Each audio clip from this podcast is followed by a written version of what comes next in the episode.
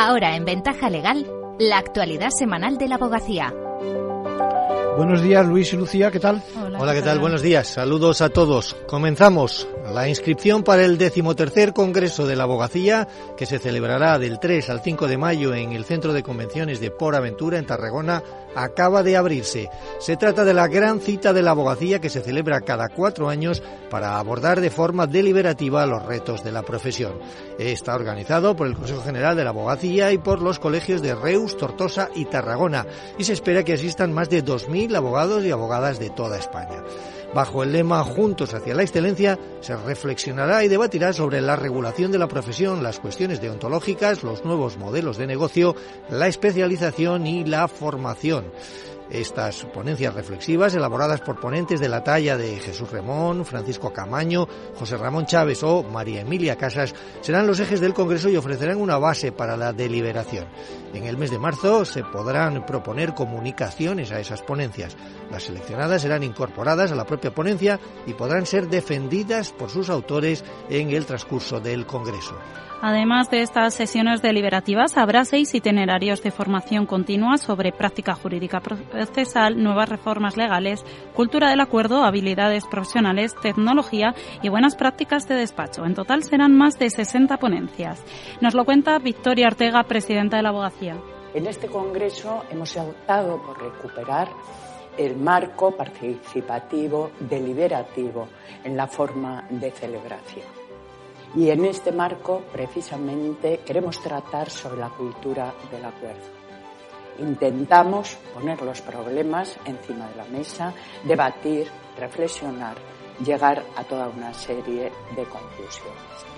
Esa feria de servicios profesionales contará con más de, 80 eh, de 40 expositores. Hasta el 5 de abril hay una inscripción reducida por valor de 380 euros que incluye los tres días de congreso. Hay precios especiales para profesionales eh, con menos de cinco años de ejercicio y para estudiantes del máster.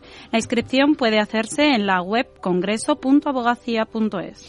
Cuarta semana de huelga de los letrados de la Administración de Justicia. El Pleno del Consejo General de la Abogacía Española ha señalado en un comunicado que la materialización del derecho a la huelga no puede menoscabar otros como el derecho de defensa y el derecho de acceso a la justicia. José Antonio Perales es el director general del Consejo.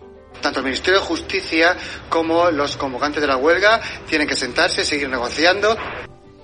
El objetivo es alcanzar lo antes posible un acuerdo que ponga fin al daño desproporcionado al que está siendo sometida la ciudadanía y permita a los juzgados recuperar su actividad en condiciones de normalidad.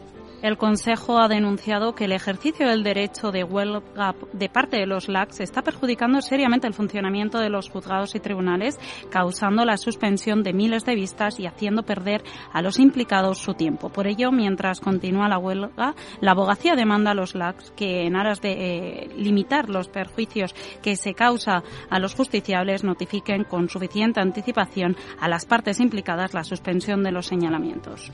Y vamos con otras noticias breves de los últimos días.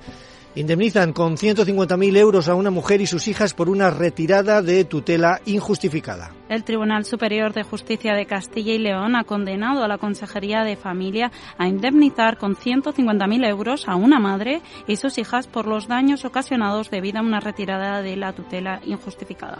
Condenan a seis años de cárcel por maltrato animal a los dueños de una tienda de cachorros en Valencia. Un juzgado de Valencia ha condenado a seis años de prisión a los tres responsables de una tienda de animales de esa ciudad que traficaban con cachorros procedentes de Eslovaquia en tales condiciones de insalubridad que ocasionaron la muerte de varios ejemplares. La Abogacía y la Universidad Nacional de Educación a Distancia firman un convenio de cooperación en materia de formación e investigación. El acuerdo tiene por objetivo fomentar la investigación y la formación de calidad, así como la difusión de la cultura, y atiende también al interés de promover el intercambio de conocimiento científico y cultural responsabilidad patrimonial por el funcionamiento de la Administración de Justicia, hoy en la conferencia de los lunes. A cargo de José Félix Méndez eh, Canseco, magistrado especialista de lo contencioso administrativo y presidente de la sección tercera de la Sala de lo contencioso administrativo de la Audiencia Nacional, y es a partir de las cuatro y media y puede seguirse online previa inscripción gratuita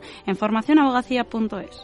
Y con esto nos despedimos. Hasta la semana que viene. Muchas gracias Luis, muchas gracias Lucía.